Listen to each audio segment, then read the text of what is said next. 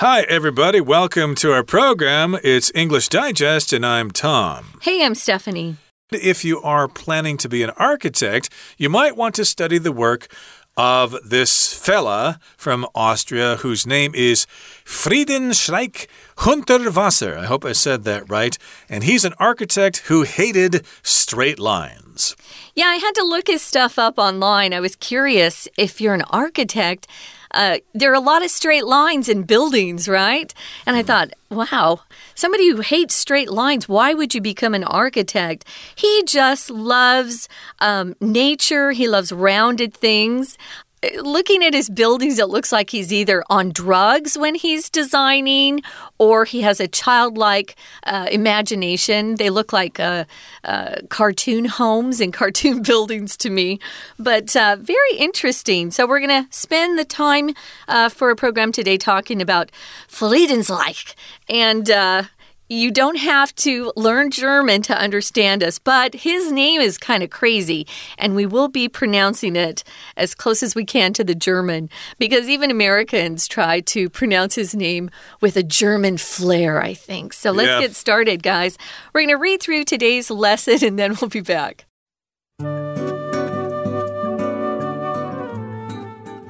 Take a look around you. How many straight lines can you count? There are likely so many that you've already given up. To most people, such precisely measured and controlled constructions are normal. For the late artist and architect Friedensreich Hundertwasser, though, straight edges were godless and immoral crimes against nature that made our homes feel as though they were sterile prisons. Hundertwasser instead designed fluid, colorful works and buildings that reveal a widely imaginative idea of what human dwellings could look like. The notable creator was born in Vienna, Austria in 1928 as Friedrich Stowasser. From a young age, he showed a talent for art and deep respect for nature. In the 1940s, while attending art school, he began signing paintings with the surname Hundertwasser. His full adopted name Friedensreich Regentag Dunkelbunt Hundertwasser translates directly to Peace, Realm, Rainy Day, Dark Colored, Hundred Water. His art and architecture style, called Transautomatism, reflected the same colorful vitality as his name and made use of organic swirling lines and shapes. In his creative philosophy, Hundertwasser specified that buildings must be friendly to both humans and nature. He advocated these ideas in several manifestos, including Your Window Right, Your Tree Duty. Hundertwasser asserted that all humans have the right to tear down and modify our living space as we see fit. However, he also stressed that we are guests of nature and therefore must behave as well brought up guests by making space for the natural world. These ideas translated into his buildings, such as Hundertwasser House in Vienna. Conceived in the 1950s and built in the 1980s, it uses natural, irregular forms and has large trees growing inside the apartments, along with a roof covered in earth and grass. This idea of transformable nature incorporating architecture was radical at the time. Today, however, Hundertwasser's principle of humans and nature sharing a living space could help to change our relationship with the natural world in a positive and thought provoking way. Let's get started, guys. Now, one of the things that um, can help you with the pronunciation of names, because all of us um, need help every once in a while uh, is to go to YouTube, type the name in the search bar, and then to the side of that, to the right side, type pronunciation, and it'll bring up sites with voices um, saying how to say that name. Now, some of these sites, as we've discovered, Tom and I have discovered, are robot voices. They are not good. Do not listen to them uh, they're terrible. A lot of time the Zhongyin is 错的. So you want to find a real voice. Um, this particular name is German, of course, and there was a really good uh, German website. All he does uh, is pronounce things, but he does it in normal tempo, a little slow and then fast at the end, like a native speaker would say it. And I thought that was helpful. But it's Friedensreich, Hundert Wasser. Notice that the W in German is pronounced with a V sound. V. So, this is the architect who hated straight lines. So, take a look around you. How many straight lines can you count? There are likely so many that you've already given up, especially if you're in a room like we are right now in the recording studio. Everything is a straight line, except for a couple of chairs. There's some rounded edges on them.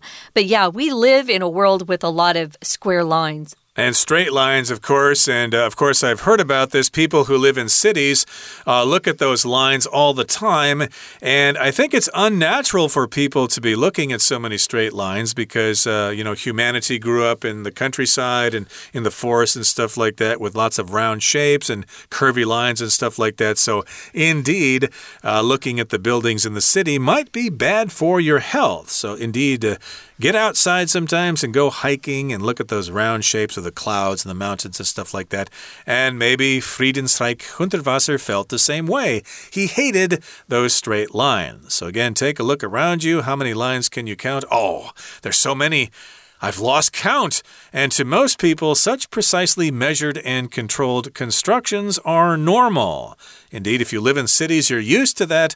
And what's wrong with the straight lines of buildings? Hey, it shows that we're, uh, you know, making a lot of money and we're a progressive country. We've got all these buildings with straight lines, but uh, for Friedensreich Hundertwasser, uh, that was not good.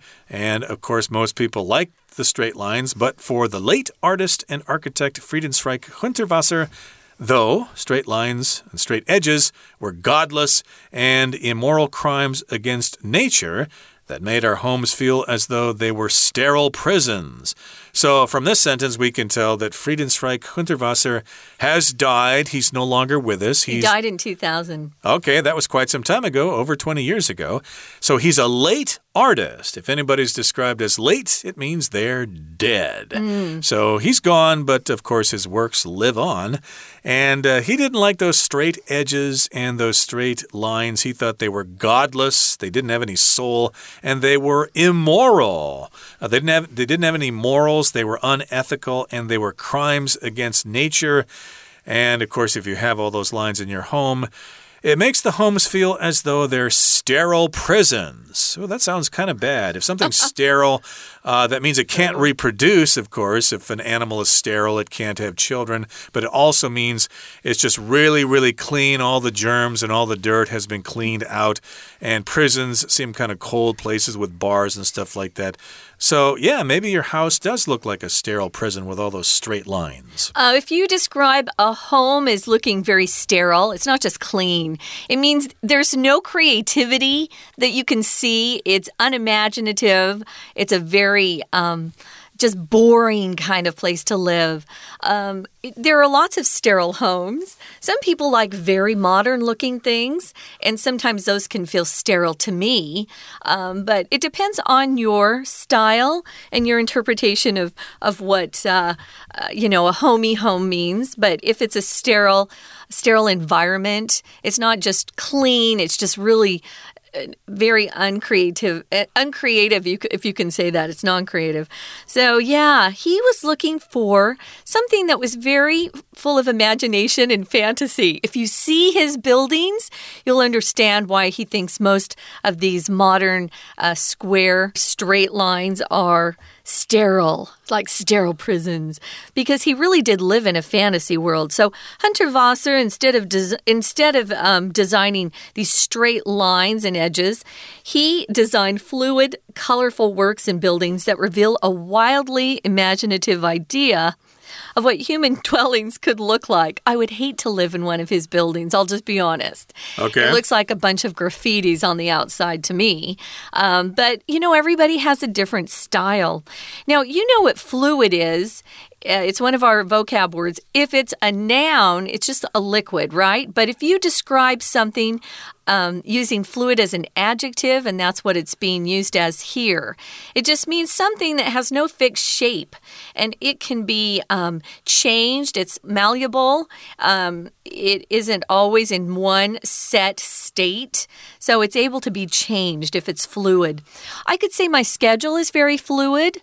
Um, it's never the same from day to day. I have different uh, clients and different jobs every single day, so my my schedule is fluid, um, meaning I don't go to the office from nine to five. I I have different bosses. I'm my own boss, you could say. So um, these are colorful works and buildings, and they are very imaginative. And it is interesting that this was his idea of what human dwellings should look like. Right, they were fluid. I guess you could describe puffy white clouds as being fluid. They change shape all the time. Yeah. And so his uh, creations were fluid and they were colorful and they revealed a widely imaginative idea of what human dwellings could look like. A dwelling, of course, is a building where someone lives. And uh, we'll come back in just a couple of seconds and continue talking about our featured architect.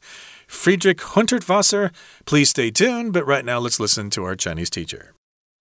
听众朋友，大家好，我是安娜。我们今天要来看一个热爱缤纷曲线的童趣艺术家，他是白水先生。这白水先生其实他是奥地利的画家，但是文章呢是把它设计成篇章结构。所以按照篇章结构这样的题型来看，其实我们会先浏览一下选项。那么在浏览选项的时候的重点。 是要在理解选项的意思，并且先预测这个选项可能会出现在文章大概哪一个部分的位置。比如说，像 A 选项，我们看到的是他自己取了一个全名，然后我们看到四个德文，直译为“和平领域”、“雨天”、“暗色”。白水，好，所以关键其实是在全名这四个德文有什么样的意思？言下之意就是这个选项的上下文呢，应该是在谈这个白水先生他过去，或者是他一开始使用了什么样的一个名字来作为作画发表的一个名字，或者他自己可能有取什么样的名字，就是在谈名字这一段的时候，应该比较容易出现这样的答案。那么接下来看一下 B 选项，B 选项呢，我们提到的是白水先生坚称所有人都有权利，在我们认为觉得有必要的情况之下，拆除改造我们的生活空间。不过这句话我们可能要特别注意一下，因为这句话呢，其实后面最后面有一个 as we see fit，最后面倒数第四个字的 as 其实是 when，当我们觉得合适的时候。We have the right，人类就有这个权利。好，所以后面这边的文字呢，稍微比较难理解。不过 B 选项这样子的文意，通常是在呃介绍某一个艺术家或者是某一个文学家，他可能有一些个人的理念啦，或者是创作哲学这样的上下文当中，比较容易出现这个答案哦。接下来的 C 选项，我们来看一下 C 选项提到这种可变。融入自然的建筑理念，在当时是非常前卫的。好，首先文意是有点模糊的。什么叫做可变？什么叫做融入自然呢？而且关键是 at that time，C 选项最后面的在当时，隐含着是 C 选项的前文一定有提到一个。古代的某一个时候，也就是当时在过去会有什么样的一个建筑理念，甚至一个作品。好，最后面 D 选项呢就提到了 D 选项。然而，好，一开始就来一个反转。然而什么呢？对于已故的艺术家白水先生来说，执鞭就是没有灵性、不道德、反抗大自然的很愚蠢的一个行为，让我们觉得好像了无新意。耶。好，所以这个然而之后。提到的是白水先生很不喜欢直边这个东西。那么，然而之前呢，文章应该有提有很多的直线，我们可能习惯了，或者是我们甚至觉得直线很好，类似这样子的一个文意。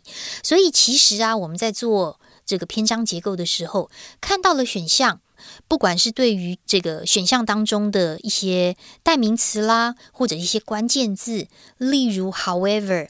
例如 at that time 要有一些敏感度之外，还要先预测可能出现在文章的大概哪样的文艺的段落当中。好，所以我们赶快来回头看一下文章。第一段一开始就告诉我们啦，教我们看看四周。能够数出几条直线呢？而且有可能是因为太多了，我们根本没办法去数。而且重点是我们大多数的人来说啊，其实就是很习惯直线，因为第四句话最后一个字叫做 normal，觉得这样子 precisely measured 是觉得很正常的，所以它的文意其实刚好就相呼应了。第一题答案应该是 D。然而对白水先生来说，直边却是不好的。We're going to take a quick break. Stay tuned. We'll be right back.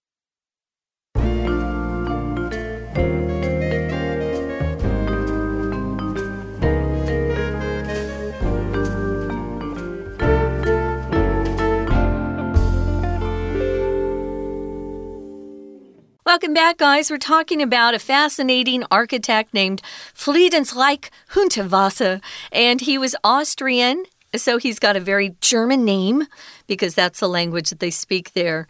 And he just had this crazy idea that uh, buildings shouldn't be made up of straight lines.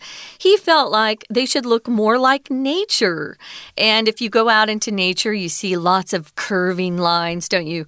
So his um, imagination lent, lent, uh, led him to design some very uh, creative buildings. Um, some of them are pretty crazy looking. And when I say it looks like uh, someone was on drugs when they designed it, I just mean, you know, someone who's high and uh, came up with some really crazy looking things. But I also think that was a style for a while, especially in the 60s and 70s. Um, he came up with a new style himself. We'll be talking about that in a minute. But he liked fluid, colorful works and uh, he uh, designed it that way too. Moving on to paragraph two, uh, it starts talking about his background. It says the notable creator was born in Vienna, Austria, back in 1928. His birth name was Friedrich. Friedrich Stowasser. Friedrich, of course, um, is the German uh, the German name for Frederick in English. So his original name was Friedrich uh. So from a young age, he showed a real talent for art. Cool. A lot of kids do. And he also had a deep respect for nature. He loved nature. And that really had a big influence on uh, how he how he um, grew up as a designer. I want to look at this word though, notable, before we move on. If something's notable, it's noteworthy, something that you should pay attention to. Uh, so he he is notable because his designs are really famous, and also he came up with a new um, style design, you could say. It was a new art and architectural style we'll talk about. Uh, indeed. And uh, for example, I could say Wuling Farm is notable for its cherry blossoms mm. that lots of people go check out in the winter. And in this particular case, Friedrich Stowasser is notable uh, for his creations, and he was born in uh, Austria in 1928. Yeah. And from a young age, he showed a talent for art and a deep respect for nature. In the 1940s, while attending art school, he began signing paintings with the surname Hundertwasser. Uh, artists do this. They change their names. Maybe they don't like their original surname, and so they changed their name. And uh, he began to use this surname it's or his professional name, his professional name or yeah. his family name, calling himself Hundertwasser, which means 100 waters. And his full adopted name, which I guess you can do in Austria, you can call yourself anything you want and go to court and have it changed. And the full name is Friedensreich Regentag Dunkelbunt Hundertwasser. I hope I said that right. I did take a semester of German in high school. Cool. And this translates directly to peace realm, rainy day, dark colored, hundred water. yeah, I can recognize some German words in there. Uh, Tag means day, like Guten Tag, good day. Regen means rain. And Dunkelbunt, of course, means dark colored. And Hundertwasser, hundred water, etc. So there you have it. How would you like to have a name like that? Hello, my name is Peace Realm, rainy day, dark colored, hundred water. Really nice to meet you. It kind of sounds like a Native American name. Uh, very descriptive, very much um, focused in on uh, nature, too, right? So, yeah, he came up with his own name. Uh, you can you can change your name any in it, most countries. Tom, here in Taiwan, we have friends who have changed their name officially with the government. Yeah, they changed their name to Salmon or something a couple of years ago to get free salmon at a sushi restaurant.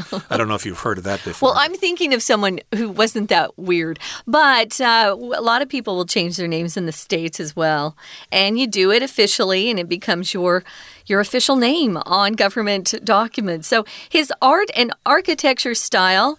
Called transautomatism. Automatism is in the dictionary. Transautomatism is only found on uh, the internet, so you can look that up. It's a modern style of painting that was created or um, started by this particular artist, Hundertwasser. It's kind of a surrealism. So, what you're looking at doesn't reflect what your eyes see. It's not a practical art, it's very fantasy based.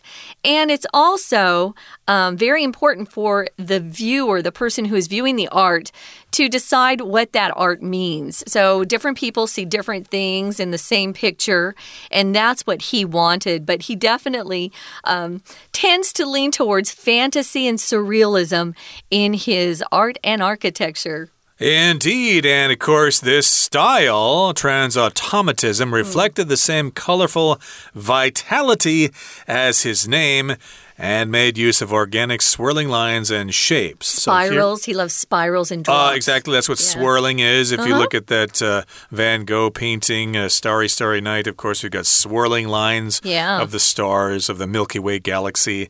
And here we've got the word vitality, and that just means strength or life of something. So, of course, uh, it reflects the vitality of his name. And yes, indeed, I guess it lives up to his name. With a name like that, you better produce some pretty far out art.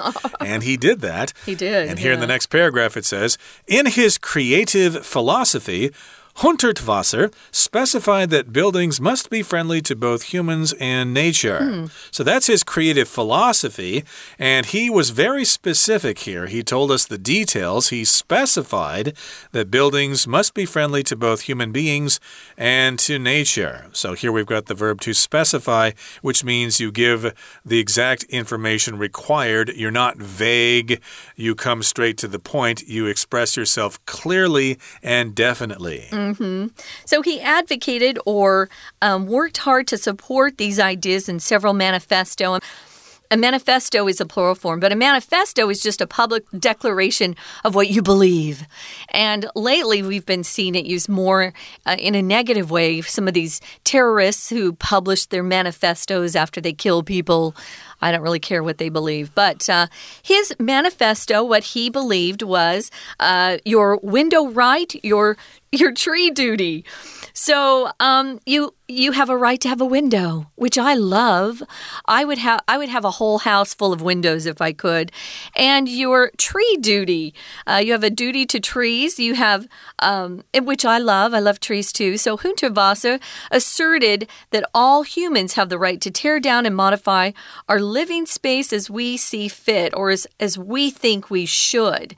If you assert something, you are making a comment that's quite strong. So you are stating a fact or a belief very confidently, forcefully. You assert something, you claim something.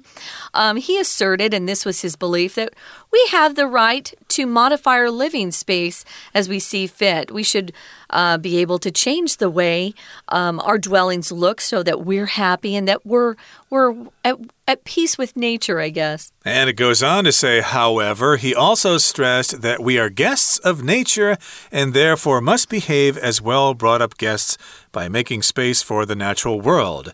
Indeed, we have to respect that we belong to nature and we have to let nature into our homes. That's the idea. And these ideas translated into his buildings, such as Hundertwasser House in Vienna. So, translating means you try to express one language in another, but it also uh, refers to uh, art or creation. Basically, you give the meaning of something. So, he had these ideas and he expressed those ideas with his buildings. And an example is Hundertwasser House in Vienna. Right. So it was conceived or thought up um, in the 1950s, a while back, and built in the 1980s. It uses natural, irregular forms. So the forms that you see are going to be kind of crazy. They're not your typical square, circle, rectangle forms, and has large trees growing inside the apartments. So uh, there's going to be a big need for windows so that those trees get enough light. So, along with a roof covered in earth and grass. Oh, that goes back uh, to the olden times when they had. Um, you know, roofs that were made out of straw and things like that, grass, even. I've seen some new homes putting grass on top of the roof, mm. uh, which is kind of cool. This idea of transformable, nature incorporating architecture was radical at the time. Yeah, back then it was kind of crazy. I bet a lot of people thought he was insane. If you're radical, you do things that are quite different from mainstream people or uh, most of the people around you. So it was considered radical, um, a very big departure from traditional forms. Very, very strange for people at the time. But now, if you own a house that he designed, hey, you could sell it for millions of dollars. Probably. And today, however, Hundertwasser's principle of humans and nature sharing a living space could help to change our relationship with the natural world in a positive and thought provoking way. Uh, provoking here just means it uh, causes something to happen. Hey, did uh, that person provoke you? Did they say something mean to you so you would fight them? Mm -hmm. And yeah, they called me names, so I hit them back. So that was uh, provocative. It uh, caused you to do something or caused you to have a reaction. So indeed, these uh, works of architecture could have a positive influence and they could thought provoke. They could provoke thoughts for people, and they might go, hmm, that's interesting. I'd like to live there with all those plants and those curvy lines. Right. Uh, someone who definitely is always thought provoking is our Chinese teacher. Let's listen now. 接着我们就来看第二段喽。第二段一开始就告诉我们，这个著名的创作者，其实在一九二八年出生在奥地利，而且从小啊就展现出对艺术的天分，还有对大自然的敬意。第二段在第三句的地方，我们看到在艺术学校就读的时候，一九四零年他就用。什么样的姓氏呢？他用他的 surname，他用他的 last name 在画作上面签名。诶，有一个敏感度哦。这时候我们提到名字，所以接下来的第二题应该要选 A 是没有错的。而他自己取的全名就有一些不同样的含义喽。然后呢，就展现出什么样的线条啊，或者是形状啊，类似这样子的所谓的超自动主义。好，接下来的第三段，我们在一开始的第一句看到 creative philosophy。创作哲学，所以这一段应该会包含整个白水先生他自己个人的理念，他创创作的哲学有哪些？甚至其实，在第三段当中，我们看到了第二句有一个关键字叫做 “your window right”，你用窗的权利。这个 right 跟下面第三题答案 B 的这个 right，大家都有这个权利。来去改造、拆除我们的生活空间，其实在文艺上也是相通的。所以第三题答案要选 B。好，那么最后当然第四题的答案就是 C 喽。所以这是白水先生。如果你喜欢他的画作的话，也可以在 Google 更多有关于他的资讯哦。我是安娜，我们下次见。That's it for today, everybody. Thank you for joining us, and please join us again next time. And because we talked about a German speaking fella from Austria, we should say goodbye in German. So, from all of us here at English Digest, ich bin Tom. Ich bin Stephanie. Auf, Auf Wiedersehen. Wiedersehen.